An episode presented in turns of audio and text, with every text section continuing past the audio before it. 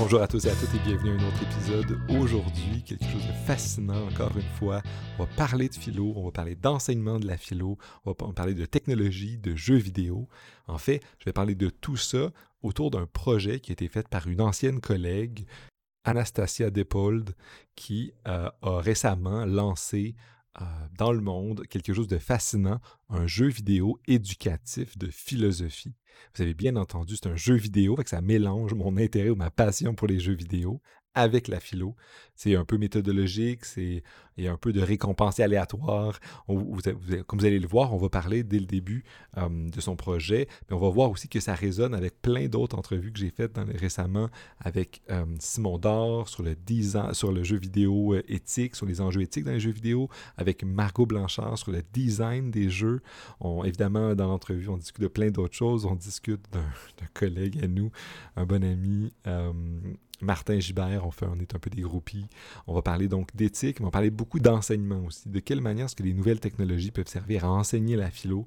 C'est quoi les enjeux, c'est quoi les dilemmes, les problèmes, mais aussi de quelle manière elle a fait ce projet-là? Qu'est-ce qui l'a amené elle qui enseigne la philo à faire un jeu vidéo euh, pour l'accompagner dans, son enseignement qu'elle a rendu euh, disponible à toute la communauté euh, parce qu'elle a eu le support d'un organisme collégial qui euh, accompagne ce genre de projet-là. Vous allez voir, c'est fascinant. Hum, c'est une euh, chercheuse brillante, mais surtout une pédagogue hors pair. Donc, vous allez avoir beaucoup de plaisir à l'écouter. J'espère, j'ai beaucoup aimé, j'ai beaucoup de plaisir à faire l'entrevue. Ça a été un plaisir que j'espère réitérer. Mais pour le moment, Anastasia Depold, hum, nous discute donc de son jeu La Caverne, euh, qui est disponible gratuitement sur le net. Vous pouvez y avoir accès, vous pouvez l'essayer. J'y ai joué. Euh, je vais vous parler de mes résultats euh, durant l'entrevue. vous allez voir si j'ai bien scoré, comme on dit.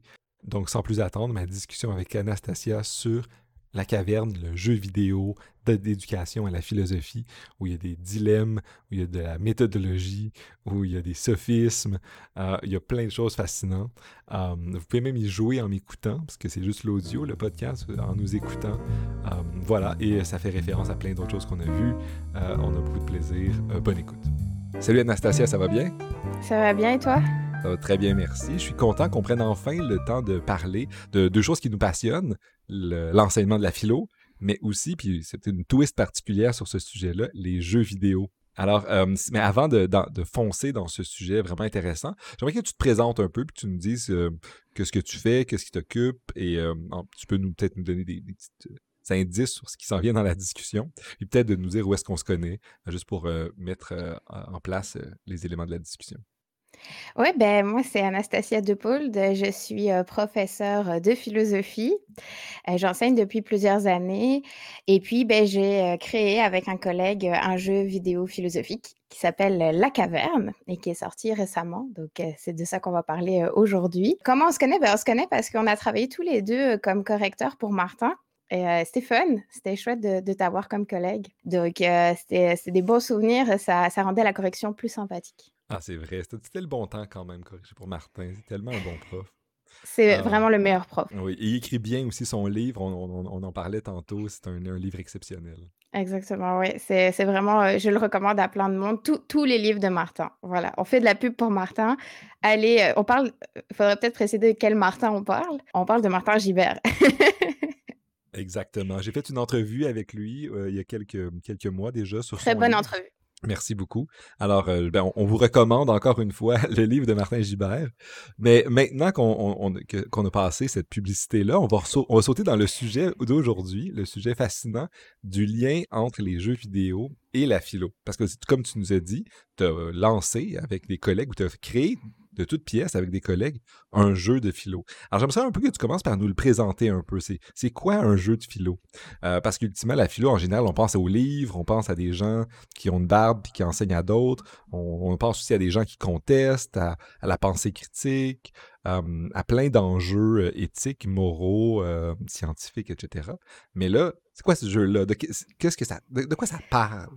Ben ça parle de tout ça.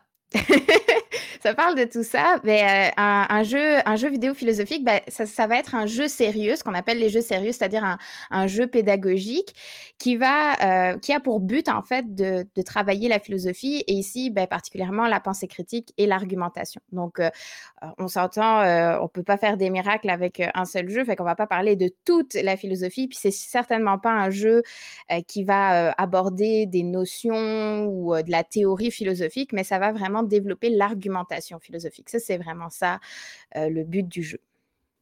le, jeu, j'y ai joué, évidemment, il n'y a, pas très longtemps je trouve ça vraiment intéressant parce que tu, comme tu le dis, ça développe l'argumentation, la logique, les, la logique de l'argumentation, donc. Mais c'est vraiment difficile, en fait. Je trouve ça vraiment très, à la fois pédagogique, mais moi, j'arrivais en me disant, mais moi, je connaissais la philo, je connaissais l'éthique, ça va être piece of cake, comme on dit en anglais. Puis là, je commençais, je fais, ah, c'est un peu plus, un peu plus challengeant quand même. Ça fait réfléchir, fait que c'est très bien.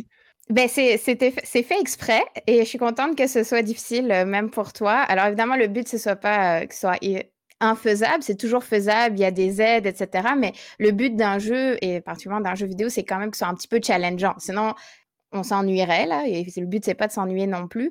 Donc euh, oui, c'est un, jeu où on a essayé de créer un peu de, la difficulté pour que ce soit pas facile du premier coup, et, euh, donc on doive euh, ben, un petit peu gratter pour obtenir entre guillemets la victoire à la fin, c'est-à-dire sortir de la caverne effectivement, le thème platonicien ici de on est pris dans la caverne puis on doit sortir est, assez clair. Peux-tu euh, nous, parler un petit peu plus de qu'est-ce qui t'a amené à vouloir faire ça? Est-ce que, d'où est-ce que l'idée est née? Euh, où est-ce que tu as vu la, lumière de l'idée, qu'elle est arrivée en toi, ou tu l'as trouvée parce qu'elle était depuis tout le temps en toi-même? Qu'est-ce qui t'a amené à te lancer dans ce projet-là? Ben, je, vais te raconter comment on en est arrivé. Donc, je l'ai créé avec mon collègue euh, Alexandre Brunet.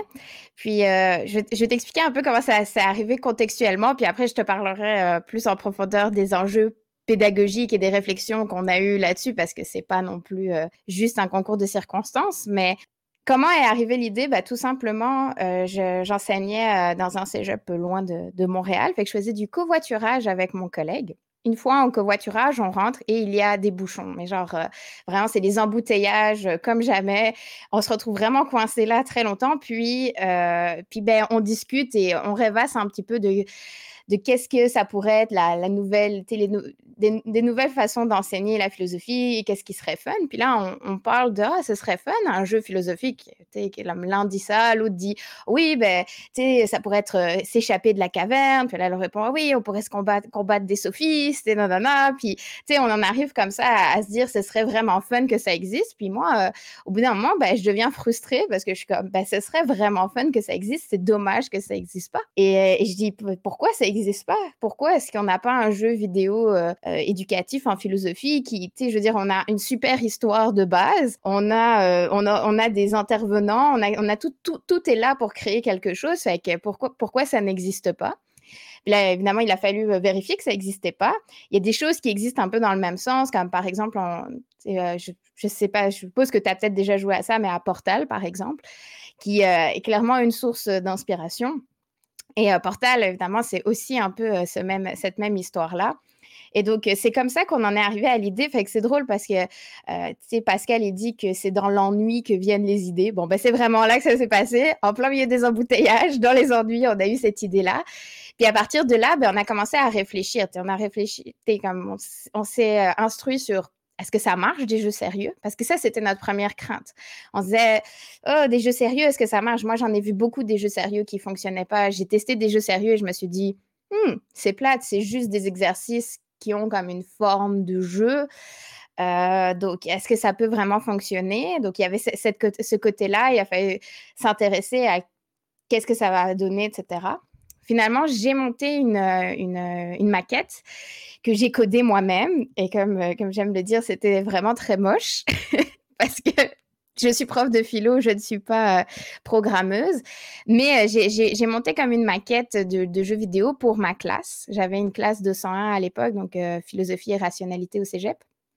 Et un jour, je suis arrivée et je leur ai dit, ben, aujourd'hui, pour la révision, on va faire un escape game. Et euh, ce sera un escape game numérique parce que je vous ai monté un jeu vidéo. Puis là, tu aurais dû voir euh, les yeux de, mes étudiants quand tu leur dis que tu as créé un jeu vidéo pour eux. Là, évidemment, c'est waouh, qu'est-ce qui se passe? Ben, J'ai lancé la maquette, ça a vraiment fonctionné. Et ça, je me suis dit, il faut qu'on monte, euh, faut, qu'on le monte sérieusement, ce jeu-là. C'est super intéressant tout ce que tu racontes. En fait, j'ai plein de choses sur lesquelles je voulais rebondir.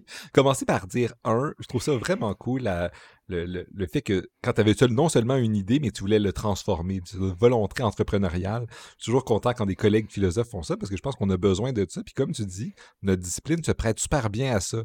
Encore là, je pense que tu as absolument raison de dire que la philo, on a une belle histoire avec, avec des méchants, des gentils, euh, puis on a, qui peut, qui peut se, se prête, qui se prête très bien à la narration du jeu vidéo puis à l'interaction. Euh, combattre des sophismes, évidemment, c'est toujours le rêve du jeune étudiant bachelier en philo. Fait que c'est toujours bien avant.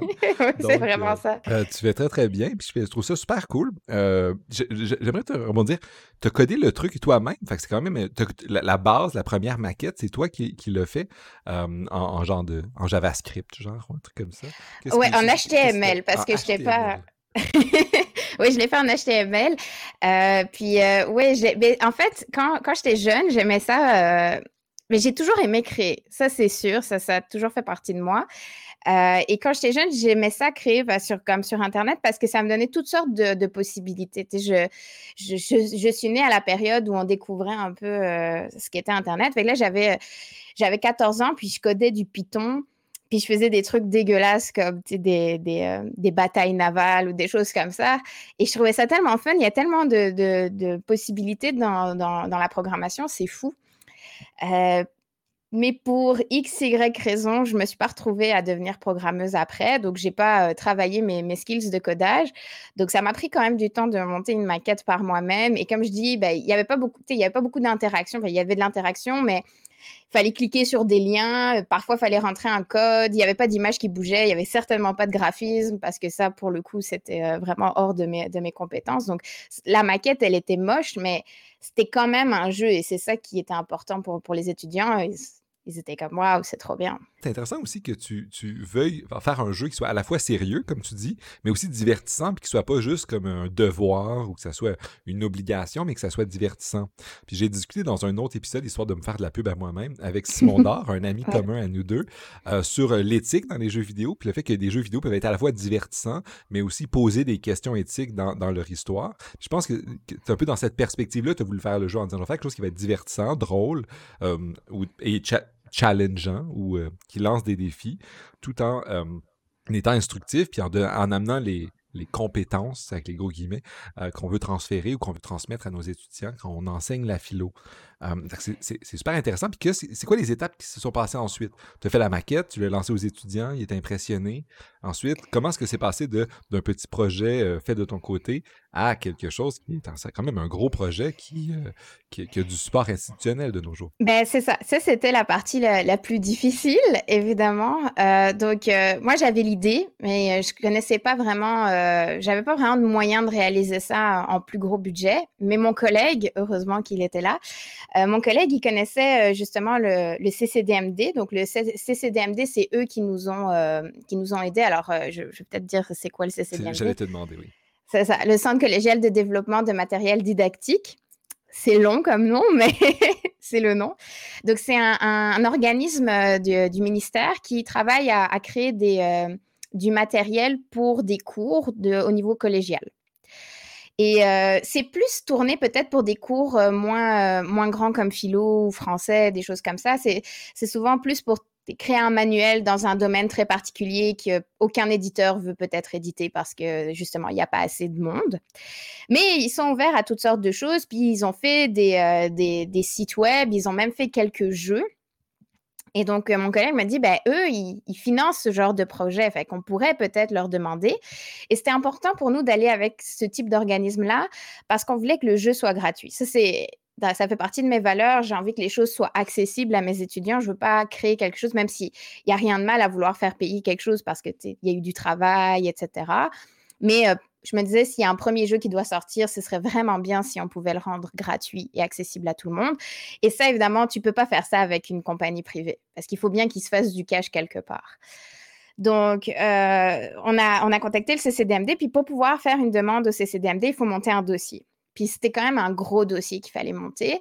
On a fait énormément de recherches, donc il faut, il faut montrer que le jeu est viable pédagogiquement, que ça, ça a une raison d'être, puis surtout, il faut du soutien. Fait là, on a été demandé à tous les cégeps. Puis je pense que je t'avais contacté aussi à, l'époque pour, euh, euh, ben, pour, pour, avoir une lettre de, de soutien de professeurs.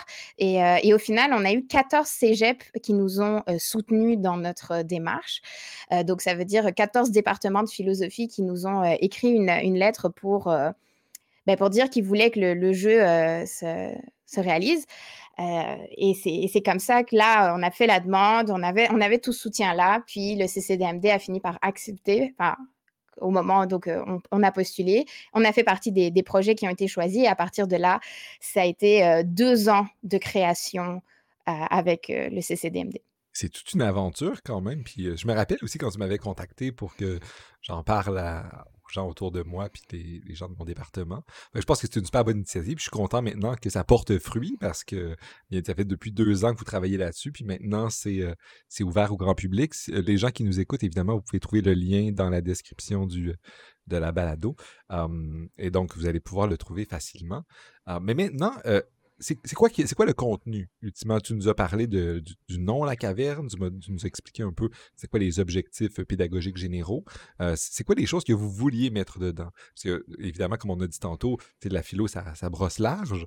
Euh, puis même dans les cours qui se donnent au cégep, euh, bien, on, des, profs vont dans plein de directions selon leurs préférences, même s'il y a un devis ministériel qui encadre le tout.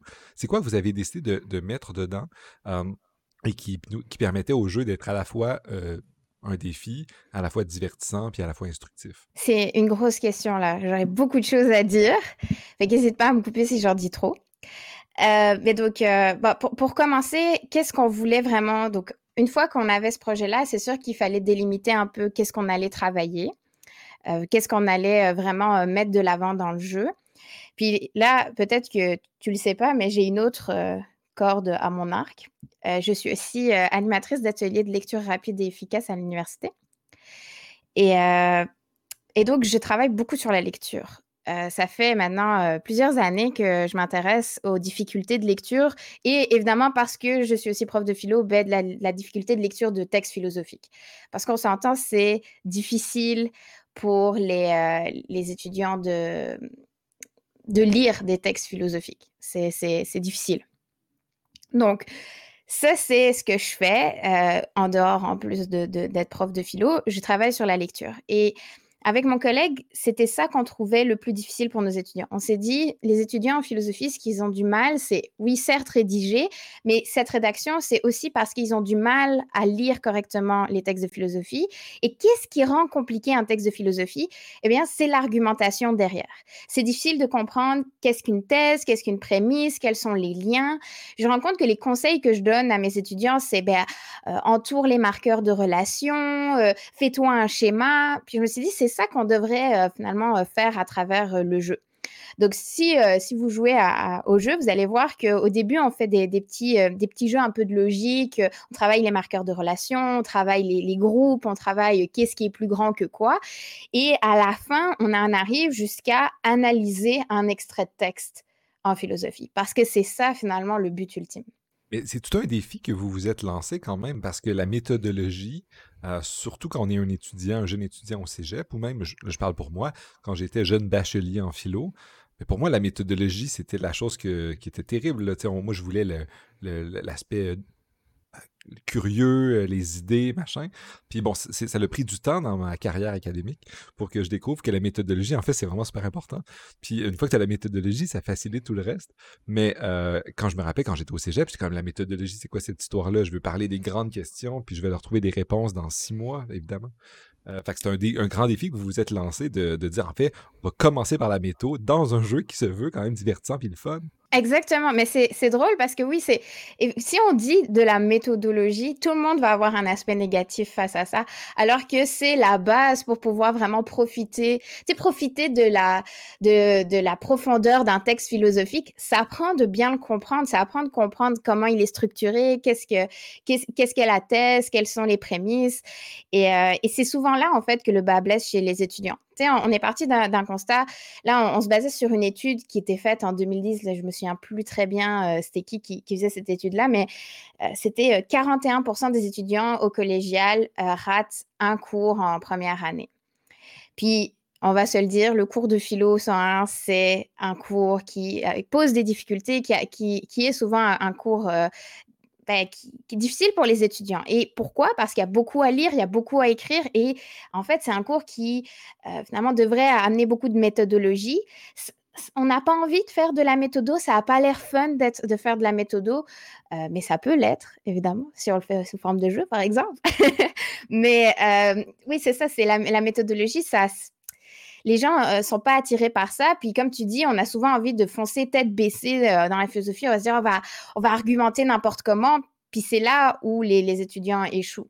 Fait nous, c'était vraiment ça qu'on voulait travailler. On s'est dit, il faut, trouver quelque chose qui va aider les étudiants. Nous, notre but, c'est vraiment qu'il y ait une amélioration. On voulait certainement pas faire du contenu parce que tous les profs présentent le contenu différemment et tout le monde ne présente pas le même contenu. Puis le contenu, c'est fun à le découvrir par soi-même. Ce qui est difficile, comme on le disait, c'est la méthode c'est tout un défi, mais je pense que vous y arrivez quand même, parce que comme je disais, la difficulté, quand moi j'ai ouvert le jeu, puis je me suis lancé dans la, de, de sortir de la caverne, c'était de, toutes ces questions-là, de, voir les structures des arguments, puis ça, posait des, vraies bonnes questions. Puis je pense que c'est, comme tu le dis, c'est important pour, à, apprendre. Puis c'est possible d'apprendre la méthodologie, comme c'est possible d'apprendre la lecture efficace de manière quand même euh, plaisante. Ben, je, voudrais rajouter euh, là-dessus, tu parlais sur le fait que ça devait être fun. Et ça, c'était vraiment important parce que euh, quand on a fait nos recherches sur euh, les jeux sérieux, on s'est rendu compte que donc, il y a eu beaucoup d'études qui se sont faites sur les jeux sérieux. Et toutes les études ne sont pas positives. Il faut, il faut être honnête, là. Il faut être honnête. Tous les jeux sérieux ne fonctionnent pas. Et maintenant, la question, c'est qu'est-ce qui fonctionne dans un jeu sérieux? Et les jeux sérieux qui fonctionnent, ce sont les jeux qui amènent de l'amusement. Et ça, c'est un point important. Il y a beaucoup de jeux sérieux qui sont juste une liste d'exercices. Et ma grande crainte, c'est que notre jeu finisse par devenir juste ça. Ça, c'est ma grande crainte quand on le crée. Mais on a vraiment essayé de ne pas faire ça, de ne pas tomber dans on fait juste une liste d'exercices qui est euh, cachée dans, euh, dans, un, dans un corps, de, dans une histoire. On voulait vraiment que ce soit amusant, qu'il y, ait, un aspect ludique, un, un aspect euh, plaisir. Parce que, tu sais, c'est bête, mais déjà Platon, alors on va faire des références euh, classiques, faisons des références classiques. Ben, Platon, déjà, il disait que c'est dans l'amusement qu'on apprend aussi. Puis c'est, je pense que c'est très vrai. L'amusement amène vraiment un, apprentissage. Puis les jeux qui fonctionnent, les jeux sérieux qui fonctionnent, ce sont des jeux qui sont amusants ou ce sont des jeux non sérieux qui fonctionnent aussi. Par exemple, il y avait une étude qui avait été faite, je pense, par l'Université de Montréal avec euh, Assassin's Creed où il l'avait utilisé en, cours d'histoire et ça avait vraiment amélioré les notes en cours d'histoire. Mais le jeu n'est pas fait, n'est pas un jeu pédagogique à la base. Mais on voit que ça peut quand même aider parce que l'aspect amusant a pris les étudiants, les a amenés quelque part. Ça, c'est l'aspect mmh. vraiment euh, motivation. Effectivement. Si je rappelle quand même la discussion que j'ai eue avec Simon Dard, puis ça, dit exactement ce que, ce que tu dis. Il y a des jeux qui sont à la base des jeux de simulation, des jeux historiques, Assassin's Creed, avec, avec Simon Dard dans l'épisode, on parlait de Europa Universalis puis mmh Crusaders Kings. Ah, mais c'est des jeux où le but, c'est de simuler un peu l'histoire, mais de faire un truc de conquête, de simulation, machin.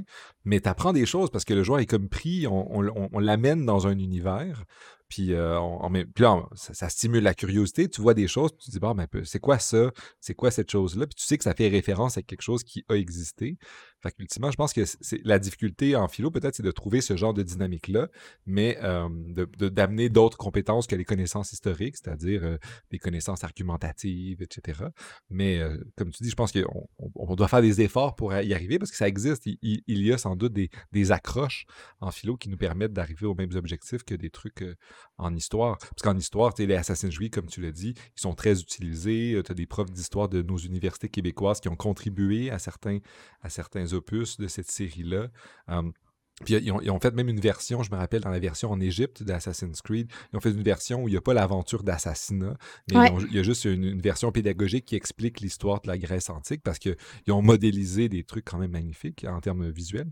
Fait que c'est quand même impressionnant. oui, euh, je, sais qu'il y avait un prof euh, de, philo, euh, je pense en, Norvège ou en Suède, je me souviens plus exactement, qui utilisait Walking Dead pour faire un cours d'éthique. Et je pense que c'est une très bonne idée. C'est excellent comme idée. Effectivement. Puis il y, en a d'autres. Il y a, par exemple, sur les. dans les, dans les épisodes encore précédents ou des, les derniers podcasts, on parlait de, des War of Mine qui se passe dans un, mm-hmm. univers détruit par la guerre où le jeu t'amène dans des dilemmes éthiques vraiment difficiles pour te faire réaliser que ben, les, les gens qui sont pris dans des guerres civiles sont dans des situations particulièrement euh, terribles, puis ils doivent faire des choix qui sont dans, des contextes euh, qui leur amènent des incitatifs qui fait qu'ils font peut-être des choix que nous, on ne ferait pas quand on les regarde à distance dans, nos, dans notre confort de pays qui n'est pas en guerre civile. Oui, c'est ça, exactement. non, c'était un point vraiment important pour nous, puis on a... Personnellement, j'ai fait beaucoup de recherches sur euh, la psychologie dans le jeu vidéo, tu sais, tu avais fait la, rencontre, c'est euh, avec Margot, je me souviens plus exactement de son nom. Margot Blanchard, oui. Margot Blanchard, puis euh, elle parlait de justement de game design et, euh, aussi de la psychologie derrière le, jeu. Puis le jeu, il faut, il faut accepter des choses dans le jeu pour, pour, pour bien le monter. Il faut, faut, comprendre une dynamique de jeu pour pouvoir bien le monter. par exemple, on a, on, a, on a instauré quelque chose dans le jeu j'ai vraiment beaucoup insisté pour qu'on l'instaure parce que c'était pas facile pour le CCDMD tout de suite de comprendre quel était l'intérêt pédagogique. Euh, parce que ça semblait être un petit peu euh, aléatoire, mais j'ai dit ce serait bien qu'on ait des récompenses aléatoires dans le jeu pour euh, stimuler de la dopamine. J'étais allée vraiment, j'étais comme, voilà, manipulons les gens pour qu'ils aiment jouer et faire de la philo. donc j'ai été très utilitariste sur ce coup-là. Et, et, je me suis dit, ben, c'est ça, faisons ça. Puis là, évidemment, pour, pour, euh, pour un, centre de pédagogie, ils se disaient, mais c'est quoi l'aspect pédagogique? Je disais, ben, l'aspect pédagogique, c'est qu'avoir du plaisir, ça donne envie de d'apprendre et on apprend mieux quand on est actif. Et ça, ça va, ça va vraiment euh, pousser l'activité. Puis depuis que le jeu est sorti, j'ai eu plein de retours de profs qui m'ont envoyé des messages en disant j'ai joué au jeu, j'ai eu autant de lucioles euh, parce que c'est ça, c'est attraper les lucioles, c'est ça finalement notre récompense aléatoire un peu qu'on retrouve dans le jeu. Euh, et, je me rends compte, ben, c'est ça, c'est ça que les gens, euh, les, gens sont captivés par, ce, par cette bête. Ben, ben, cette bête, c'est pas une bête mécanique parce que j'ai vraiment réfléchi très longtemps à la mécanique, mais, mais par un simple ajout en fait, un peu de d'aléatoire, un peu de fun, un peu de pur plaisir, ça ajoute vraiment quelque chose au jeu et qui, euh, qui le transforme à quelque chose de plus jouable que quelque chose juste euh, une liste d'exercices. Une liste d'exercices où tu fais juste accumuler des points, mais c'est très linéaire, puis il n'y a pas de petits euh, challenge ou de compétition entre les individus avec eux-mêmes, les individus avec d'autres. C'est ça. je dirais pas mon score, c'est pas très glorieux. Euh, voilà, fait que. Euh, euh, est-ce qu'il y a d'autres choses? Parce que c'est intéressant. Vous avez essayé d'amener de la méthodologie par des mécanismes psychologiques de design, de game design. C'est quoi les autres choses qui sont venues dans la conception de ça, puis dans la création d'un jeu de, philo? pourquoi peut-être le thème de la caverne? Qu'est-ce qui vous a, amené ça? Parce que tu dis, vous, vous essayez de d'être le plus de, mettre le moins de matière ou de contenu précis pour pas empiéter sur euh, le territoire de certains profs qui voudraient l'adapter à, leur saveur ou du moins l'inclure dans un cours qui ont monté un peu différemment.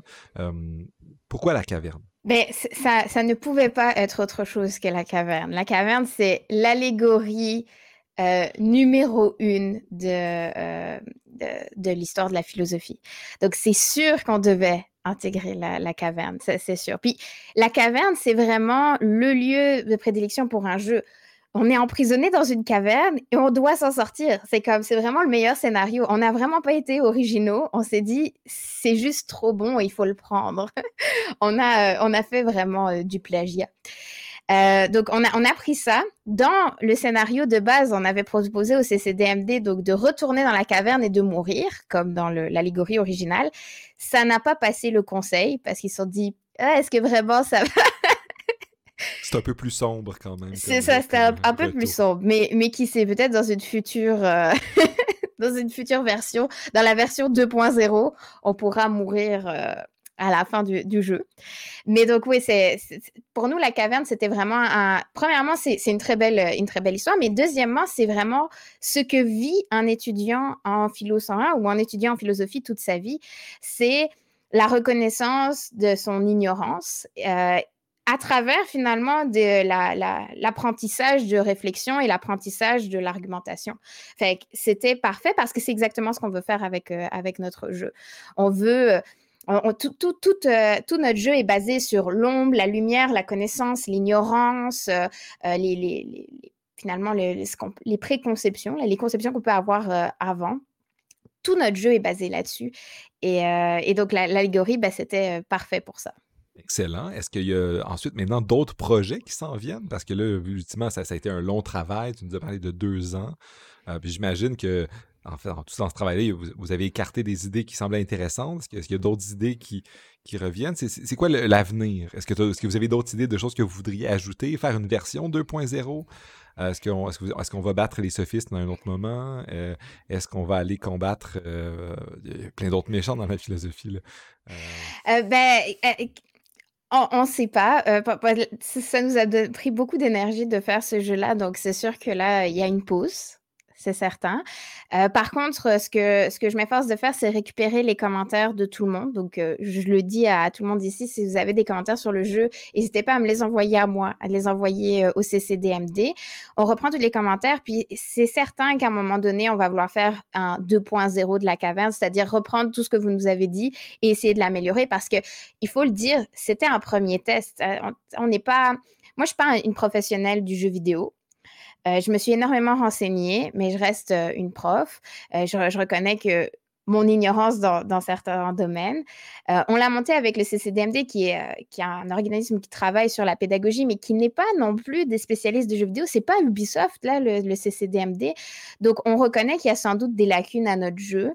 Et on aimerait ça plus tard le, le modifier. Et ça, c'est l'avantage aussi d'un jeu vidéo, c'est qu'il peut être modifié dans le futur peut avoir des DLC, comme on dit, ou d'autres des, ajouts. Puis s'il y a des gens d'Ubisoft qui nous écoutent en ce moment ou de d'autres grands groupes, bien, on, je vous encourage à contacter Anastasia. Euh, je suis sûr qu'elle serait vraiment motivée à faire avec vous des jeux ou avec les, les graphiques 3A, là, où on s'en va assassiner des sophistes. En tout cas, moi, je serais vraiment pour.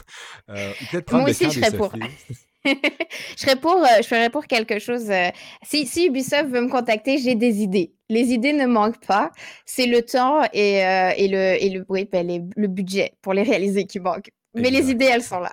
Exact. Mais sinon, en tout cas, c'est un, travail exceptionnel. C'est vraiment impressionnant ce que tu as fait. Que bravo de ma part. C'est très cool, puis c'est une très bonne initiative. J'encourage tous nos collègues à, aller voir le travail que, que, toi et tes collègues avaient fait. Euh, mais j'aimerais qu'on amène maintenant la, discussion dans une autre direction pour faire un faire la suite de cet échange-là, à savoir, bon ben, c'est beau, c'est un super projet. Moi et toi, on partage une passion pour les jeux vidéo, du moins pour l'enseignement de la philo. Mais là, c'est quoi la place de ce genre de technologie-là dans la philo? Parce que c'est bien, on fait un beau projet, des gens comme qui, nous a dit que tu as reçu un bon support, il y a plein de gens qui ont trouvé ça intéressant. Mais j'imagine que, bien, euh, ça doit être difficile quand même d'intégrer ça, il n'y a, pas, beaucoup cette culture-là en philo de mobilisation de nouvelles technologies dans, euh, pour, enseigner la philo. C'est quelque chose de, super intéressant, original, mais euh, il y a beaucoup de livres en philo. Ah, puis on aime ça lire, puis lire, puis approfondir, puis c'est important. Mais je, pense que, comme tu disais, ton jeu a pour objectif d'aider les étudiants à, lire, puis à comprendre, puis à voir les structures qu'il y a dans, les textes. C'est quoi le, lien entre ce projet-là et ta, passion aussi personnelle, ton intérêt pour l'utilisation des nouvelles technologies ou de d'autres manières de faire dans ça? Parce que moi et toi, on a vécu un début de pandémie où on devait développer des nouvelles, utiliser des nouvelles technologies pour enseigner. Puis on a fait des. Le résultat est bon pour nous deux, je pense. J'ai bien aimé ce que tu as fait. Alors, peux-tu nous, nous, nous, dire un peu, nous parler un peu de ce lien-là entre nouvelles technologies, enseignement et jeux vidéo? Oui, donc effectivement, en philosophie, on va vraiment beaucoup valoriser le livre et attention, je valorise énormément la lecture. Je fais lire beaucoup à mes étudiants. Y a des étudiants qui écoutent ton podcast qui sont comme là, ouais, elle fait vraiment lire beaucoup. Euh, je pense que je, pense que c'est ça qui est important de voir, c'est que le, jeu ici, le jeu vidéo, c'est pas quelque chose que je considère remplacer la lecture. Mais je vais, je vais aller dans ton sens parce que quand on a fait la demande de, soutien, parce que ce n'était pas une demande de financement, c'était vraiment une demande de soutien auprès des, départements en philosophie, il y a des départements qui, étaient contre le projet, en tout cas des individus, ce n'est sans doute pas la volonté de tout le département, il y avait des individus qui étaient contre le projet parce qu'ils disaient, et je comprends euh, leur inquiétude, c'est les étudiants sont déjà beaucoup sur leurs écrans, on ne veut pas qu'ils soient encore plus sur leurs écrans. Ça, c'est parce qu'ils ne savaient pas ce qui allait arriver en 2020, mais bon, ça. Euh, donc, c'est vrai, on ne veut pas que les étudiants euh, ne passent que du temps sur leurs écrans. Mais je pense qu'il y a une chose qu'on ne prend pas en compte, c'est qu'il y a une différence dans les activités qu'on fait à l'écran. Souvent, on va considérer le jeu vidéo comme un film ou une série qu'on regarde. Or, ce n'est pas du tout la même chose. Dans un jeu vidéo, on est actif. Dans une lecture, on est actif. Dans un film, on n'est pas actif. Si vous voulez que vos étudiants soient vraiment actifs, faites-les jouer à un jeu vidéo plutôt que, par exemple, regarder un film. Ça peut être aussi très, très bien de regarder un film. Je ne suis pas en train de critiquer ça, mais jouer à un jeu vidéo, c'est vraiment l'étudiant ne peut pas avancer dans le jeu s'il ne euh, fait pas des actions, s'il ne prend pas des décisions. Donc, son cerveau est actif parce qu'il doit prendre des décisions, il doit euh, faire un chemin, il doit avancer. Et généralement, si le jeu euh, fonctionne bien, eh bien, l'individu va, vraiment rester dedans. Et ça, la lecture donne aussi. Bien sûr, la lecture, c'est compliqué parce que la lecture, c'est peut-être moins attrayant au premier abord. et c'est exactement ce qu'on voulait, c'était d'aller chercher les étudiants dans un endroit où ils se plaisent pour les amener à un autre endroit. Mon collègue, il aimait bien présenter ça en disant, c'est comme un cheval de Troie. on arrive, fait, hey, regardez un jeu vidéo, puis bam! on fait lire de la philo, mais, mais c'est un peu ça, c'est on va les chercher dans quelque chose où ils sont confortables, où ils sont mieux, on les prend là et on leur donne des outils pour que dans leur lecture de philosophie, ça se passe mieux. C'était vraiment ça euh, notre objectif. C'est un bel objectif, puis effectivement, c'est très, euh, c'est euh, philosophe ancien, corrompre la jeunesse par des stratégies anti-troyennes. Ah, donc, euh, moi, je trouve ça super intéressant. c'est vrai quand même qu'il faut trouver un moyen d'utiliser les nouvelles technologies sans tomber dans les travers de ces technologies-là, d'en consommer ça comme seulement comme un vidéo, des trucs comme ça. En, amenant l'aspect actif, euh, mais, l'activité dans le cadre de nouvelles technologies, surtout qu'en ce moment, on est le hasard fait qu'on est pris là-dedans. Donc, euh, il y a eu un bon timing pour votre jeu quand même. Oui, ben là, évidemment, on n'avait pas planifié ça avant que des complotistes commencent à dire que tout ça, c'était de notre faute pour notre lancement de jeu. Mais euh, non, non, c'est un bon timing, mais c'est un bon timing peut-être pour réaliser qu'on a besoin maintenant des nouvelles technologies. Ça fait partie des choses qu'on a. Puis, je pense que euh, c'est normal d'être critique, c'est important d'être critique envers les euh, nouvelles technologies. Et c'est vrai que nos étudiants passent énormément de temps sur leurs écrans et peut-être du temps non productif. Parce que comme je dis, les étudiants, quand ils sont sur leur téléphone, ils vont euh, scroller Instagram, ils vont pas faire quelque chose de d'actif, ils vont pas faire quelque chose qui va spécialement leur donner de l'information. Et c'est peut-être ça qui est problématique. Finalement, c'est pas euh, pas le fait qu'ils soient sur leur téléphone parce qu'ils pourraient être sur leur téléphone et apprendre des choses. Aujourd'hui, c'est le cas. On peut être sur notre téléphone et apprendre des choses.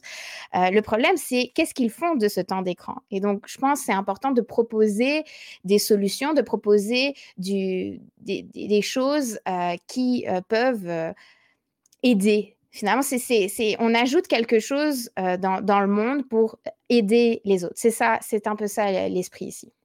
Je pense que c'est un bel esprit, puis c'est un peu ce que j'essaie de faire avec les podcasts aussi. Puis en plus, elle a l'avantage de ne pas être devant l'écran. Donc euh, voilà. Mais je suis absolument d'accord aussi avec, ce que tu dis. Mais moi, je pense que je suis assez d'accord avec ce que tu dis, mais mettons qu'on essaie de trouver des contre-arguments ou une objection. Je pense qu'en philo, euh, tu as des gens qui sont euh, un peu comme moi, curieux de la technologie. je ne dis pas technophile, mais qui aiment curieux et qui, qui savent qui savent c'est quoi HTML, puis JavaScript, puis Python, comme on parlait. Mais il y en a peut-être d'autres qui sont moins à l'aise avec ça, puis qui trouvent que, bien, non, non, seulement c'est peut-être pas super utile d'encourager encore les, les, jeunes à prendre plus de temps devant leur ordinateur, mais peut donc ils devraient le faire moins. Mais peut-être que ces profs-là disent, mais c'est pas pour ça que je suis formé, je suis pas à l'aise avec la technologie moi non plus, donc peut-être que ça serait mieux de d'amener les étudiants ou de les encourager pour ces deux raisons-là ensemble à, faire de la philo, mais hors des écrans. Euh, est-ce que tu as entendu déjà cet argument-là? Parce que j'ai l'impression que pour connaître quelques collègues qui sont hyper brillants, mais peut-être un peu technophobes parfois, donc il y a des gens qui résistent un peu à ce genre de technologie-là, puis à ces jeux-là.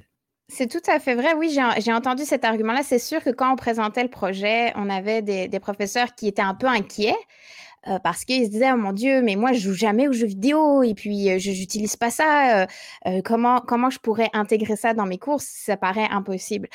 Et euh, je pense pour ça, j'ai vraiment un, bon argument parce qu'il y avait une recherche qui, a été faite par euh, c'est un groupe qui s'appelait Dante, qui a été fait en Italie il y a, quelques années ça, puis on s'était beaucoup inspiré de ça quand on a monté notre jeu, qui montrait que les profs qui utilisent des jeux, des jeux vidéo dans leurs cours, à 60% des profs, c'est des profs qui utilisent moyennement la technologie et 30% des profs sont des novices en technologie, c'est-à-dire qu'ils même ils ont pas de page Facebook, euh, ils, utilisent vraiment très très peu euh, leur, euh, leur, ordinateur.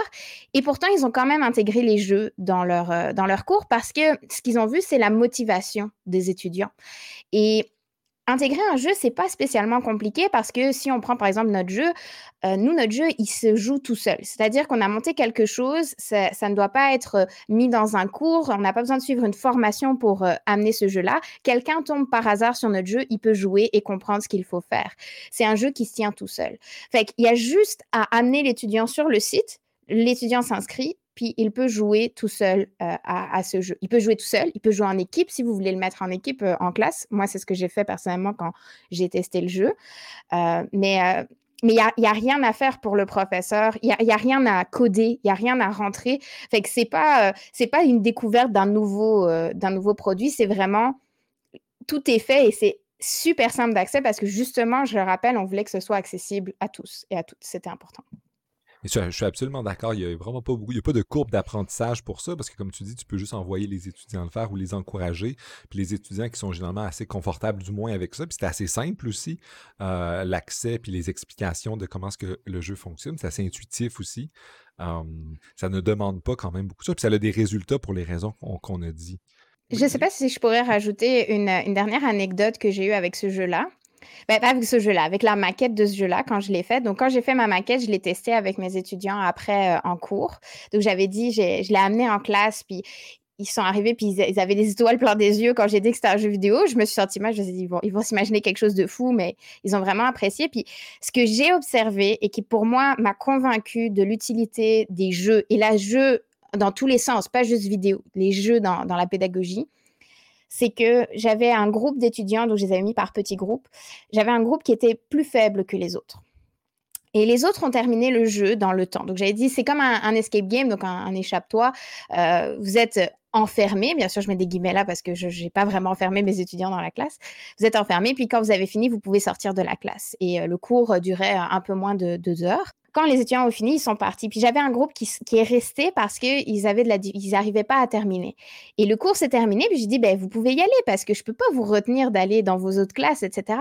Puis ils m'ont dit, non, on veut rester, on veut terminer. On ne veut pas sortir de là sans avoir terminé. Et ça, jamais dans mon histoire de prof, j'ai eu des étudiants qui ont voulu rester après le cours pour terminer un exercice ou terminer quelque chose.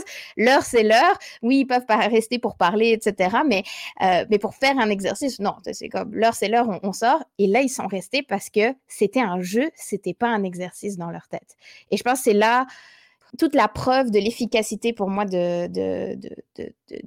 jeu en classe, c'est la motivation est incroyable euh, avec le jeu. Et c'est ça que, sur quoi je voudrais peut-être terminer euh, aujourd'hui. Et je pense que c'est une excellente conclusion. Je pense que tu mets le doigt sur quelque chose, ça motive les gens, l'aspect défi, puis c'est pas juste un petit exercice que tu fais avec ta feuille sur ton bureau, c'est un jeu, il y a tout un visuel, euh, il, y a, les récompenses dont tu parlais aussi. Fait je pense que c'est absolument réussi. J'ai encore une fois, je voulais inviter les gens qui nous écoutent, euh, nos auditrices et auditeurs, à aller l'essayer au moins pour voir voir c'est quoi un jeu sérieux de philo qui est à la fois divertissant euh, et instructif et challengeant en fait. Vous allez sans doute avoir des meilleurs scores que moi, mais euh, ça va essayer au moins. Si vous si vous y arrivez pas, euh, shame on you, comme bon, à, trêve d'autodérision. Euh, ça a été, merci beaucoup de, nous avoir parlé de, ce super jeu-là. C'est un bravo encore pour avoir pris l'initiative et d'avoir amené le projet jusqu'au bout. C'est super cool. il nous faut plus de choses comme ça, comme toi. Il faut plus de gens comme toi en philo. ça a été très, un plaisir d'en parler avec toi aussi. Merci Gabriel, c'était un plaisir d'être là. C'était un plaisir, à bientôt. Bon, bonne rentrée. Toi aussi. Merci.